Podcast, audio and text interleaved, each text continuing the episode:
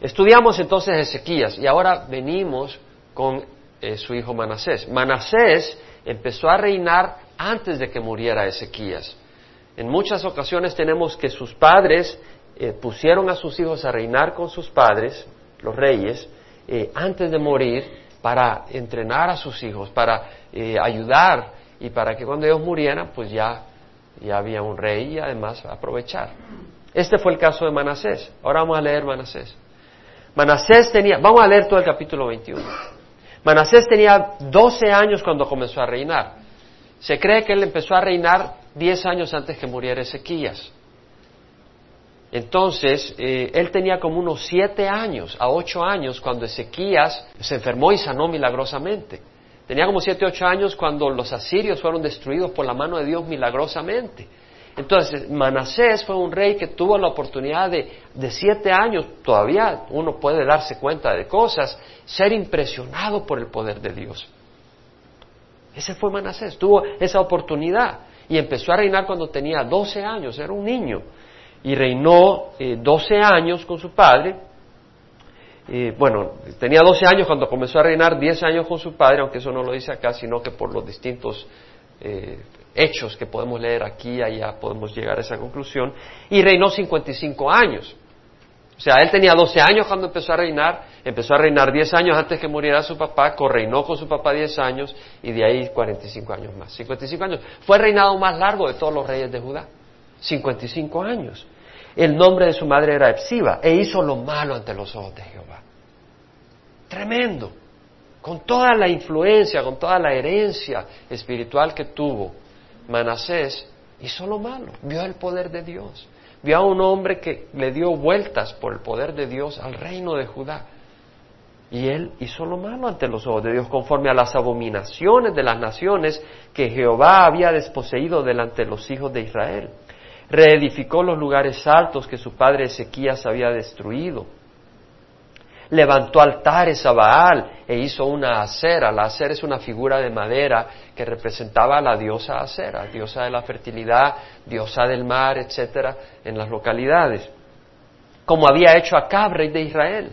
En vez de, en vez de seguir el camino de su padre Ezequías, siguió el camino de su ancestro, eh, no su ancestro, sino de Acab en el reino de Israel al norte y adoró a todo el ejército de los cielos y le sirvió, adoró al sol, a la luna, a las estrellas, las constelaciones. Edificó además altares en la casa de Jehová, de la cual Jehová había dicho en Jerusalén pondré mi nombre. Esos altares que, que construyó en la casa de Jehová, en el templo de Jehová, no eran altares a Dios, edificó altares a todo el ejército de los cielos en los dos atrios de la casa de Jehová, hizo pasar por fuego a su hijo, practicó la hechicería, usó la adivinación, trató con medium y espiritistas, hizo mucho mal ante los ojos de Jehová, provocándole a ira. Cuidado, nosotros podemos provocar a Dios colocó la imagen tallada de acera que él había hecho en la casa de la cual Jehová había dicho a David y a su hijo Salomón, esta, en esta casa y en Jerusalén que he escogido entre todas las tribus de Israel, pondré mi nombre para siempre y haré que nunca más los pies de Israel vaguen fuera de la tierra que di a sus padres. Es decir, el propósito de Dios era bendecirlos con tal de que cuiden de hacer conforme a todo lo que les he mandado y conforme a toda la ley que mi siervo Moisés les ordenó. Ah, hemos hecho un pacto sigan ese pacto, dice, para que no tengan que ir fuera de su tierra, donde mana leche y miel. Pero ellos no escucharon y Manasés los hizo extraviar para que hicieran lo malo más que las naciones que Jehová había destruido delante de los hijos de Israel. Hizo lo malo más que las naciones que fueron destruidas, que los cananeos, que los amorreos. Y habló Jehová por medio de sus siervos los profetas, diciendo, por cuanto Manasés, rey de Judá, ha hecho estas abominaciones, habiendo hecho lo malo más que todo lo que hicieron las morreos antes de él, haciendo pecar también a Judá con sus ídolos, por tanto, así dice Jehová Dios de Israel, he aquí voy a traer calamidad sobre Jerusalén y Judá, que a todo el que oiga de ello le retiñarán ambos oídos. Es decir, es como que hay una explosión y tú no te aguantas y te pones las manos en los oídos porque te sigue haciendo ruido. O sea, tanto va a ser la destrucción de Jerusalén, va a ser tal destrucción de que la gente va a decir, ni me cuentes. Le han contado a veces cosas horribles a usted que usted se tapa, no quiere oír. Nunca me olvida algo que me contó una vez un, gran siervo de Dios ahora, pero en ese tiempo era colega donde trabajo. Me contó una, una escena sumamente cruel, cruda, y no me la puedo quitar de la mente. Cada vez que me acuerdo no la quiero ni pensar. Así era, así iba a pasar con Jerusalén, está diciendo Dios. Extenderé sobre Jerusalén el cordel de Samaria y la plomada de la casa de Acab. Es decir, que así como con el cordel tú usas para medir, y dice, he medido a Samaria, al territorio norte que había sido ya llevado al exilio. Entonces dice, yo he medido con el cordel a Samaria y he visto que sus obras están incompletas y la juzgué por eso. Con ese mismo cordel voy a medir a, Jerusalén y mostrar que sus obras son incompletas y voy a traer juicio contra ustedes, está diciendo. Y dice, y limpiaré a Jerusalén como se limpia un plato. Ahora dice, y la plomada de la casa de Acab. Tú usas la plomada para que una pared se confirme que está recta. Entonces dice, yo usé esa plomada en la casa de Acab, no en la casa física, sino en el trabajo, en la obra, en su vida, en el reino de Acab en el norte. Y cuando la comparé con la plomada de la palabra de Dios y la justicia de Dios, estaba torcida. Y como una pared torcida que haces, la termina botando para levantar una recta. Dice, así como hice con la plomada medí la casa de Acab, te voy a medir a ti y te voy a destruir. Y dice acá, limpiaré a Jerusalén como se limpia un plato, limpiándolo y volviéndolo boca abajo. Es decir, cuando agarras un plato y tiene comida y ya quedaron sobras, tú lo limpias, lo lavas. Dice, así como el plato queda limpio, voy a barrer Jerusalén de todos sus habitantes. Los voy a mandar al exilio. Los voy a matar, va a quedar limpia, barrida, sin ni una persona. Ese es el juicio que voy a traer. Eso fue lo que hizo Manasés. Esa fue la ira que levantó Dios en Dios Manasés. Y trajo a todo el mundo en Judá tras esa maldad. O sea, toda la maldad que causó Manasés la contagió en el pueblo. El pueblo de Judá siguió. ¿Se acuerda que estudiamos por qué Dios permitió que Asiria tomara las ciudades de Judá? ¿Se acuerdan que enfatizamos eso hace varios domingos? que la razón era, aunque Ezequías era un buen rey, para traer temor al pueblo de Judá porque tenía un corazón idólatra, aquí vemos ese corazón idólatra. Entra un rey idólatra y ¿qué hizo el pueblo? Siguió tras la idolatría de ese rey. Entraba un rey bueno, ocasionalmente se arrepentían. Entraba un rey idólatra, seguían tras la idolatría. O sea, no tenían un corazón fiel a su Dios que Dios nos haya fieles a nosotros, que Dios nos haya cada uno de nosotros fieles en donde nos tiene, como esposos, como esposas, como padres, como hijos, como pastores, como siervos en la congregación, en lo que sea, que Dios nos haya fieles. Entonces dice Dios, abandonaré al, remanente de mi heredad. Para el Señor somos su herencia, somos su tesoro. Y dice, abandonaré al remanente de mi heredad. Es decir, ya era un remanente. ¿Por qué? Porque se acuerdan que los arameos, los mismos israelitas, habían devastado a, Judá. Entonces dice, han quedado como un remanente. Todo el imperio del norte, además, fue llevado al exilio por Asiria. Entonces solo ha quedado un remanente y dice, al remanente lo abandonaré. Y solo del remanente agarraré un remanente, dice el Señor. Y lo entregaré en mano de sus enemigos y serán para presa y despojo para todos sus enemigos, porque han hecho lo malo ante mis ojos y han estado provocándome a ira. Podemos provocar a Dios, hermanos. Podemos provocar a Dios. Desde el día en que sus padres salieron de Egipto hasta el día de hoy. Además, Manasés derramó muchísima sangre inocente. Ustedes saben que la tradición judía dice que Manasés acerró en dos al profeta Isaías. Este fue el rey que lo hizo. Lo acerró en dos. El libro de Hebreos hablan de que siervos de Dios fueron aserrados en dos. Y la referencia es muy probable a Isaías. Fue este rey de acuerdo a la tradición judía. Y además mató sangre inocente de sus hijos, que los quemó en el valle de Benjinom. Y además de otras personas que se opusieron a él, porque sí hubieron algunos que se opusieron a su idolatría. Y los mató, a los profetas los mató y derramó muchísima, no dice alguna, muchísima sangre inocente. Dicen algunos escritos de que todos los días él mataba gente inocente. No era ocasionalmente. Hasta llenar a Jerusalén de un extremo a otro. Aparte de su pecado con el que quiso pecar a Judá para que hiciera lo malo ante los ojos de Jehová, que puso la cera en el templo de Dios. Los demás hechos de Manasés, todo lo que hizo y el pecado que cometió no están escritos en el libro de las crónicas de los reyes de Judá y están escritos en el libro de Dios. Dios tiene cada obra nuestra, hermanos, aparte por la sangre de Jesús. Son borradas. Pero si tú no estás cubierto por el Señor, cada obrita tuya, un día en el juicio, está contra ti. Y durmió Manasés con sus padres y fue sepultado en el jardín de su casa. No lo sepultaron con los reyes de, Judá, sino que en el jardín del palacio, ahí.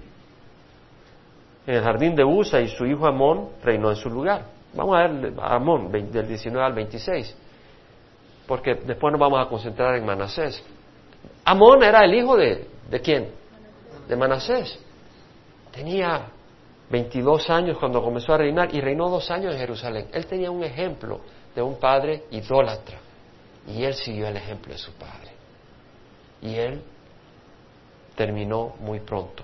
El nombre de su madre era Mesulemet, hija de Arús de Jodba, e hizo lo malo ante los ojos de Jehová como había hecho su padre Manasés. Hizo como su papá. Muchas veces los hijos quieren imitar a sus padres. Yo lo veo en mis hijos, yo lo veo en Dani. Dani estudió, está estudiando mi carrera. Le digo, Dani, pues yo ya no soy ingeniero, no soy pastor. No, pero papi, yo... Y me dice que él, él eh, quiere imitarme, me dice. Y para mí me trae orgullo. Pero mi deseo es que le digo, pero ahora soy pastor, hijo. Y mi esperanza es que me imiten seguir a Dios. Eso es lo que más me interesa. Y yo sé que lo va a hacer. Yo estoy convencido, porque todo el que es nacido de Dios vence al mundo. Y esta es la victoria que ha vencido al mundo nuestra fe. Debemos tener esa fe para nuestros cónyuges y nuestros hijos. No debemos de soltar esa fe. No debemos de soltarla. Anduvo en todo el camino que su padre había andado, sirvió a los ídolos a los que su padre había servido y los adoró. ¿A quién sirves tú? Fíjate, ¿tú sirves a un ídolo? ¿Tú sirves al dinero? ¿Tú sirves a esto, al otro? No te extrañes si tus hijos van por ese camino. Y abandonó a Jehová, al Dios de sus padres, y no anduvo en el camino de Jehová. Se trata de andar en el camino del Señor. Y conspiraron contra él los siervos de Amón y mataron al rey en su casa. Solo reinó dos años. Pero el pueblo de la tierra mató a todos los que habían conspirado contra el rey Amón. Y en su lugar el pueblo de la tierra hizo rey a su hijo Josías. Este es otro gran rey del cual leeremos después.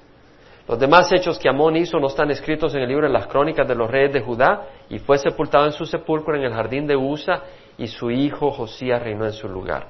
Esta es la historia, parte de la historia tenemos parte reservada para la próxima semana sobre la historia de Manasés. Pero hemos visto que Manasés fue un rey tan malo que su hijo siguió su camino, reinó dos años en una crisis terrible. Un, un, rey muy malo. Pero quiero hacer, hermanos, meditación en algunas cosas. Me acompañan al versículo 2. Dice que Manasés hizo lo malo ante los ojos de Jehová conforme a las abominaciones de las naciones que Jehová había desposeído delante de los hijos de Israel. Hizo lo malo ante los ojos de Jehová conforme a las abominaciones. Quiero meditar un poco en esto hoy, porque esto nos va a llevar también al estudio de la próxima semana. Recordemos que abominaciones para nosotros es ah, cuando mi gato vomita. Esa es una abominación para mí, hermano. Entonces me toca limpiarlo. A veces estoy comiendo y ¡ah! vomita y tiene mucho pelo. Y se pasa lamiendo y se le llega y lo vomita cada rato. Por mí ya nos deshiciéramos. Lo traeríamos acá, hermano, pero creo que se deshace más fácil del gato, de mí que del gato. Eh, para mí esa es una abominación, pero para el Señor abominaciones son otras cosas. Sensualidad. ¿Verdad que no suena abominación eso? Sea honesto, eso no suena abominación. ¿Suena abominación? No suena abominación. Para Dios es abominación. ¿Cree usted? Entienda bien que la sensualidad dentro del hogar de una mujer hacia su esposo no es abominación. Es hermoso, es parte de la atracción, del romanticismo, del encanto, del amor de la pareja dentro del hogar. Pero la sensualidad fuera, el desplegar sensualidad en público, eso lo hace la gente popular. Las mujeres que se visten sumamente escotada o con ropa sumamente apretada, y digo sumamente porque pues uno puede ser extremista, ¿verdad? Y tal vez ya la blusa tiene la forma del cuerpo y dice, muy apretado. Pues tiene que tomar la forma si está encima del cuerpo, ¿no? O sea, no podemos ser tan extremos. Pero podemos entender que a veces la ropa es sumamente apretada y tiene un propósito. Y las mujeres que ponen la ropa de esa manera saben cuál es su propósito. Entonces, eh, eh, el, vestirse y hablar ahí con su, eh, en una manera provocativa y con términos provocativos, sensuales. Yo no digo que la mujer no sea agradable, debe ser agradable, vestirse agradable, peinarse agradablemente, si hay que poner un poquito de make-up, gloria a Dios. Pero otra cosa es estar vistiéndose de una manera, estar provocando los instintos sexuales en el sexo opuesto y estar buscando eso para llenar su ego y para sentir poder a donde anda. Eso Dios lo llama abominación. La inmoralidad. Bueno, revistas pornográficas, películas pornográficas puede que no le llamen algo inmoral, le dicen 3X o 2X. No estoy hablando de la cerveza, creo que una cerveza que es, es 2 o 3X la cerveza. ¿Cómo es? 2X, ¿ya se dan cuenta? ¿Ya se dan cuenta? Ya se dan cuenta, lo hago para verificar. Las revistas o películas pornográficas, tal vez uno dice un poco de pimienta para enriquecer la relación. Te compras un vídeo, consigues un vídeo pornográfico. Hay, hay gente que hace eso. No lo haga. Tienen perversión, tienen distorsión de lo que es la sexualidad. El mejor enseñador de la sexualidad no es la doctora Ruth o otras personas. No, no saben enseñarse la sexualidad. Dios es el mejor guía. Y le voy a decir algo. Padres, háblenle de sexualidad a sus hijos. Madres, háblenle de sexualidad a sus hijas. Que no sea la escuela. Y no se avergüencen. Si la sexualidad no es un animal que muerde. ¿Cierto? O como que no lo toquen. No toquen el tema. No, si es algo que Dios nos ha dado. Y hay que verlo de esa manera, sanamente y tocar el tema con sus hijos. ¿Qué quiere que yo no lo toco? ¿Qué otros muchachos le hablen a su hija de la sexualidad? ¿Qué otras muchachas le hablen? No es así, hermanos. Inmoralidad, la Biblia llama eso inmoralidad. O pleitos. Tú le pones al pleito a la gente por cualquier cosa. Si el vecino parquea enfrente de tu casa, pleito. ¿Les ha pasado? ¿Verdad? No, hermano, pues no pongan pleito. Yo he sido tentado. Se me ha dicho, no le voy a decir quién. Ve a hablar con el vecino. No voy a decir si fueron mis hijos, mi esposo, quién, o, mis invitados, porque he tenido invitados en mi casa. Ve a hablar con el vecino. ¿Cómo te hacen eso, Jaime? Decide si vas a poner pleito o si vas a mostrar gracia. Pleito. Si te parqueas en el mall y se te adelanta alguien al parqueo, pleito. ¿Verdad? Y a veces, eh, o sea, la carne está deseosa, lista, ¿no? ¿Verdad que no hay que decirle dos veces? Dice que en una ocasión eh, un pastor iba a parquear el carro y se le metió a alguien. Y él se puso todo bravo. Y se salió a pelear con el tipo. Y en media acalarado, yo soy pastor, dice. Dice, ¿sabes qué? Perdona, dice, yo soy cristiano. No le dijo que era pastor, le dijo que soy cristiano. Otro le dice, ¿sabes qué? Yo también soy cristiano. Y ahí se... y ahí se pusieron a pedir perdón a Dios. Yo creo que Dios quiere en nosotros no solo palabra y conocimiento, sino vida. Y lo está haciendo, amén. Pero debemos de querer que siga haciendo la obra, porque lo podemos bloquear. O eh, le dieron aumento al otro, pleito. ¿Por qué no me lo dieron a mí? Y se trata de defender tus derechos, ¿cierto? Así se trata la cosa, no.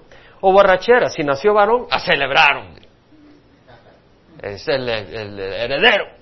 Y siete botanas. Si se casó la hija, a celebrar. Porque era tan fea que se me casó, qué bueno. Si llegó el fin de semana, a celebrar porque es viernes. Si es día de pago, a celebrar. Si se murió la suegra, a celebrar dos veces. La Biblia le llama borrachera.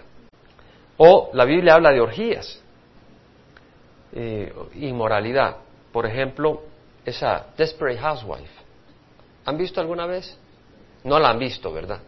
No han visto la película. No, no la han visto.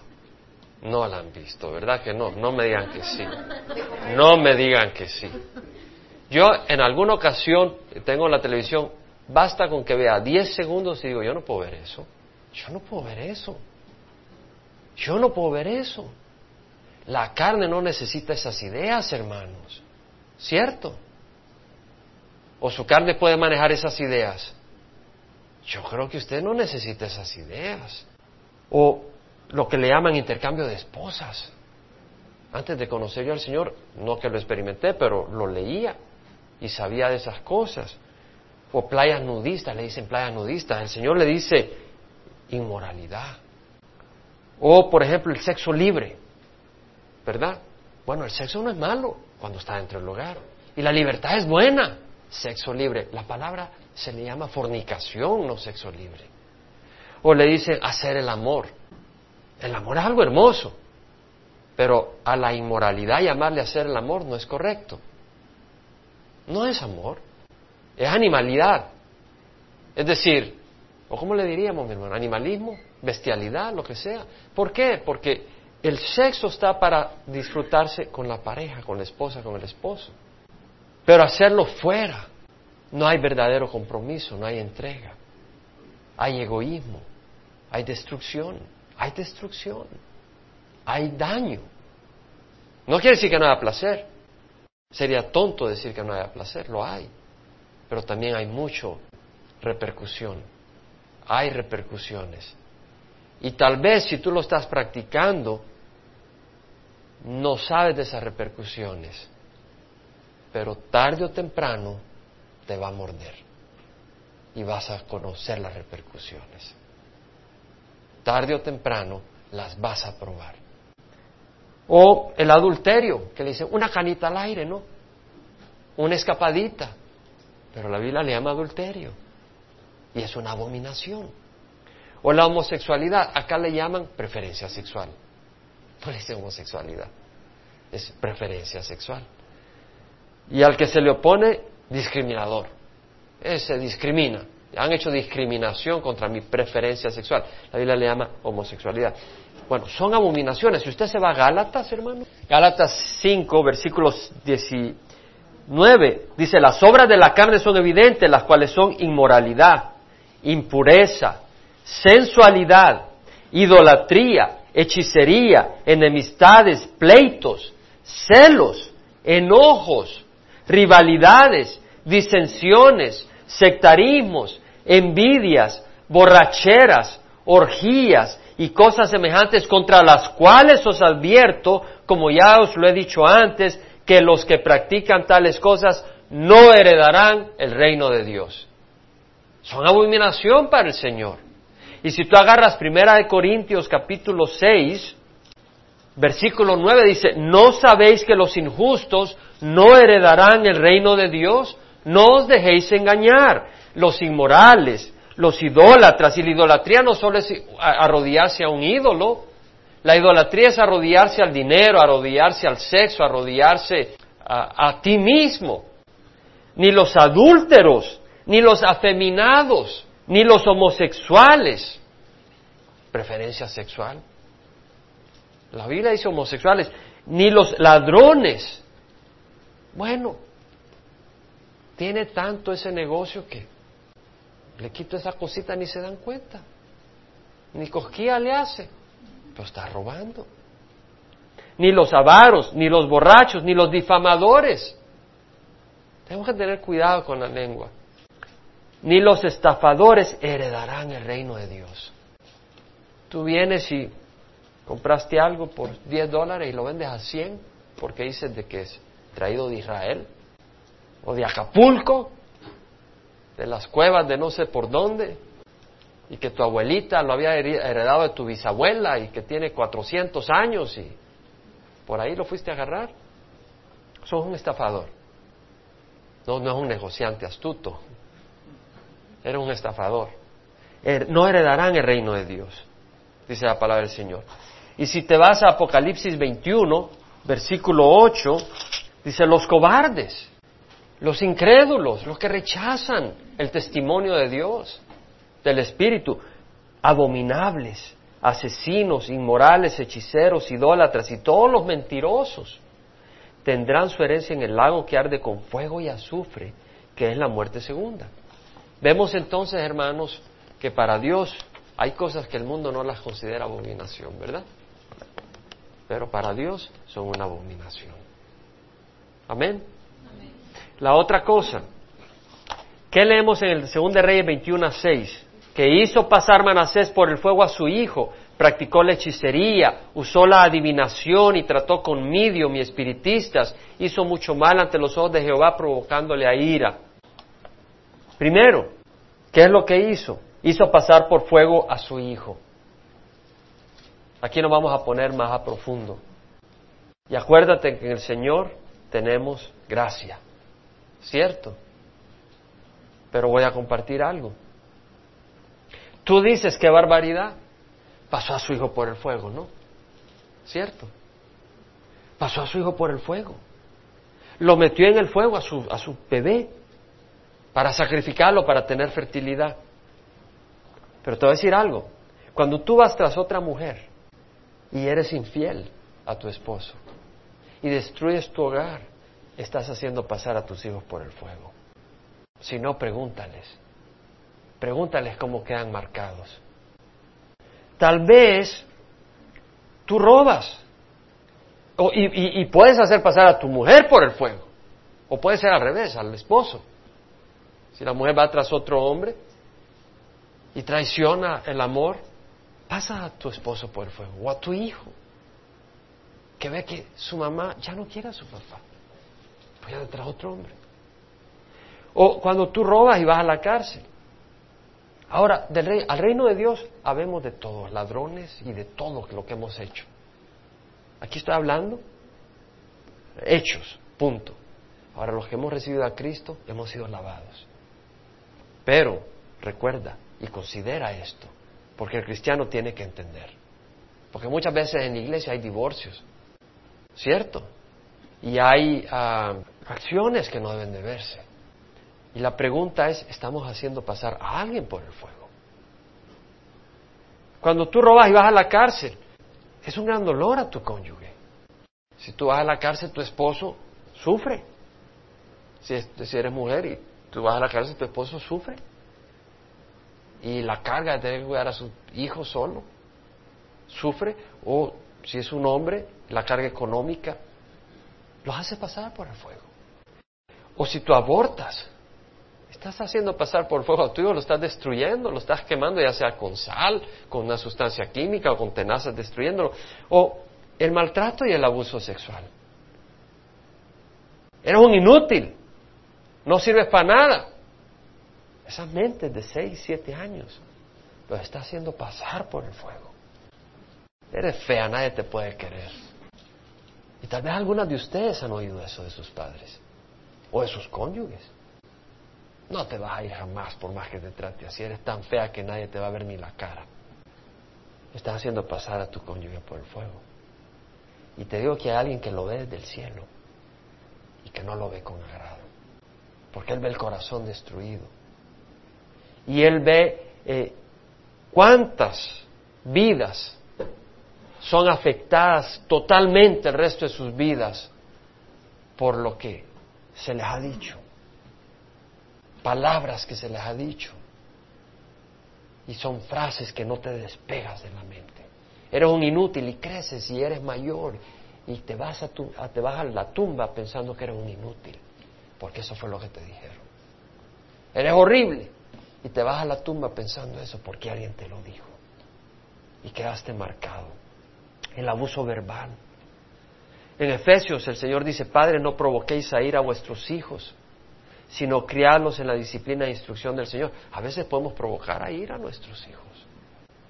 Podemos estar tan cansados o podemos estar tan desesperados o frustrados o tener una... Hay, hay una lucha espiritual y hay demonios que tratan de destruir tus vidas, la tuya y la de tus hijos. Y si Satanás logra poner en tu corazón una animosidad contra un miembro de tu hogar, tú puedes hacerle mucho daño y hacerle la vida imposible a ese miembro de tu hogar. Tal vez tus celos destruyen a tu esposo. Lo tienes en el fuego. No lo dejas ni respirar, le examinas todo, demandas explicación por todo hasta cuando estornuda. Si estornuda en el mall, ajá, le estás dando la muestra a ella para que se vaya contigo el fin de semana. Es decir, unos celos que son terribles. El pobre hombre no puede ni, ni, estornudar ni respirar, porque cuando respira, ¿verdad? Ya me di cuenta. Ahí te veo todo entusiasmado. O el abandono de tu cónyuge o de tus hijos. No le amas, o lo ignoras. Eso es para hacerlo pasar por el fuego. Solo piensas en ti, tus placeres y tus metas y estás pasando por el fuego a, un miembro. O el maltrato físico. Yo estoy convencido que hay que dar una nalgadita a los hijos, y a veces dos y tres. Pero una cosa es usar la disciplina y otra cosa es maltratar físicamente a los hijos. Y no se mencione el maltrato a los cónyuges. Un hombre jamás le debe levantar la mano a su esposa, jamás. O el abuso sexual de hijos. ¿Cuántas vidas no están destruidas por el abuso sexual de padres a hijos? Y le voy a decir, es un mal cada vez mayor, inconcebible, es inconcebible que eso exista. Y la ira de Dios está pendiente contra aquellos que lo llevan a cabo. O las calumnias destruyes reputación, vidas, hogares.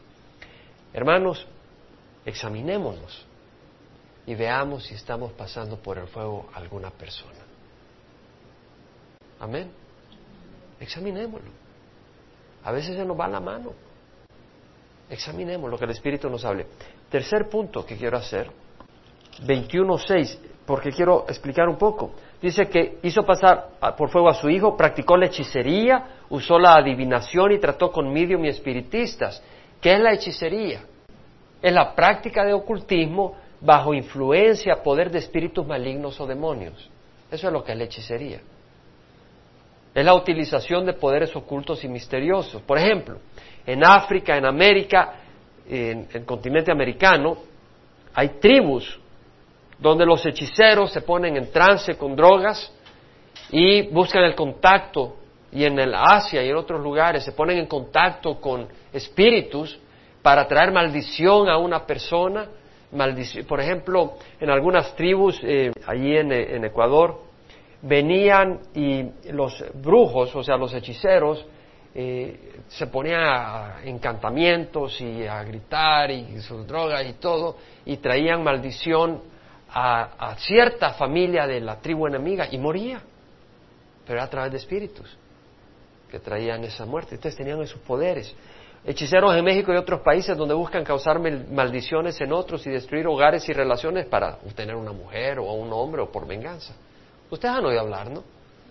De que échale una, de que fulana tiene, te, te hizo muy mal a aquella persona, ve donde fulana y va a hacer algo y le van a hacer algo a esa gente son poderes espirituales. O la adivinación. Acá dice de que practicó la hechicería, la adivinación es la práctica de obtener conocimientos secretos especialmente del futuro. No necesitamos buscar ese conocimiento. Tenemos al Señor. Que Él nos dice aquellas cosas que necesitamos saber. Y en nuestro futuro, pobre Ezequías, que Dios le dijo, tenés 15 años más, imagínese, me faltan 14 me faltan 13, me faltan 10 días. Vive los días que Dios te da.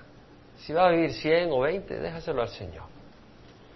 Medium y espiritista son personas que se comunican supuestamente con muertos. Hermanos, no al horóscopo. Eso es lo que está condenando el Señor. No a las cartas. Las cartas no tienen habilidad de decirte el futuro. Son espíritus. No a la lectura del café. Yo tenía una pariente que anduvo en Egipto, eh, bella persona y aprendió a leer el café y las cartas. Y en una ocasión llegó al Salvador y leyó la carta a mi padrastro y, se asustó porque se iba a morir. Eso fue lo que ella leyó y mi padrastro murió ese año. Son demonios. El café no tiene la habilidad de decir qué va a pasar. Los granos de café no tienen habilidad, son demonios. O el Ouija, o vas para que te hagan una limpia. Si no te sirvió la aspirina Bayer, a que te hagan una limpia. Los demonios te podrán trabajar un poco ahí, si Dios le da la autoridad. Como le da autoridad para enfermar, creo que les puede dar autoridad para sanar. Y te hacen una operación ahí, te sanan. Pero el corazón va dirigido al infierno, hermano. Caes dependiente de ellos. No contacto con los muertos. Porque vemos acá que dice espiritistas, el medium, el que se pone para contactar muertos. Los muertos no te oyen. Dicen, los espíritus sí. No, los muertos no te oyen. No te pueden oír sus espíritus. ¿Qué dijo Pablo? Para mí el vivir es Cristo y el morir es ganancia. Pero si vivir en la carne esto significa para mí una labor fructífera, no sé cuál escoger, porque prefiero partir y estar con Cristo, que es mucho mejor. Aunque sé que me, daré que me quedaré con ustedes porque es necesario para su provecho. Y por eso estoy convencido, él conocía la voluntad de Dios. Dijo, Dios quiere que me quede con ustedes. Pero él decía, si me, yo prefiero partir y estar con Cristo. Es decir, si uno muere, el espíritu va a la presencia de Dios. Filipenses 1, 21 al 23. Entonces quiere decir de que uno no se queda aquí en el aire. El espíritu de Pablo no está acá, el espíritu de Pedro, de María, la madre de Jesús, no está en el aire. Ellos están ahora en la presencia de Dios, entonces no te pueden oír. Solo Dios está en todas partes. En, el, Mateo leemos, ¿verdad? Ir y hacer discípulos de todas las naciones, bautizándolas en el nombre del Padre, el Hijo y el Espíritu Santo, enseñándoles a obedecer todo lo que os he mandado. Y aquí yo estoy con ustedes todos los días hasta el fin de los tiempos. Estoy con ustedes. Entonces, con los muertos no tiene sentido comunicarse, porque no nos oyen, pero con Jesús sí. Él nos oye. Y tenemos ese acceso al Señor. En Hebreos 4, 14 al 16 dice eh, el autor, teniendo pues un gran sumo sacerdote que trascendió los cielos, Jesús, el Hijo de Dios, retengamos nuestra fe. Pues no tenemos un sacerdote que no pueda compadecerse a nuestras debilidades, sino uno que ha sido tentado en todo como nosotros, pero sin pecado. Acerquémonos pues con confianza al trono de gracia para que recibamos misericordia y hallemos gracia para la ayuda oportuna. Es decir, lo que dice es, hey, hay alguien que pagó por todos los pecados que mencionamos, todas las abominaciones que mencionamos, hay alguien que pagó por todo eso. Y podemos entrar al trono de gracia directamente. Y si tú dices, bueno, no me estoy yendo, no, Tal vez no te está respondiendo lo que tú quieres oír. Y si por eso vas a ir donde un espiritista y otro otro, tú ya cambiaste de Señor, mi amigo. Y no puedes servir a dos señores. Quiero recordarles, dentro de este mismo tema, al terminar con tres versículos, que Juan dijo, esta es la confianza que tenemos delante de Dios, que si pedimos cualquier cosa conforme a su voluntad, sabemos que Él nos oye. Y si sabemos que Él los oye, sabemos que tenemos las peticiones que le hacemos. Es decir, a quien le pedimos a Jesús. ¿Qué quiere decir eso? Que en cualquier crisis que tú estás, la respuesta no es René, no es Jaime, no es Angélica, no es Livia, la respuesta es Cristo. Dios puede usar a quien quiera, pero la respuesta es Cristo. La respuesta no es tu cónyuge, la respuesta es Cristo. Y a quien debemos de buscar es a Cristo. Y Él te escucha. Isaías dijo, cuando digan, consultan a los medios y a los adivinos que susurran y murmuran, decir, no debe un pueblo consultar a su Dios, consultemos con Dios. La culpa se pagaba con muerte en el Antiguo Testamento a los que consultaban con medium y espiritistas. No debemos de hacer nada de eso nosotros. Amén.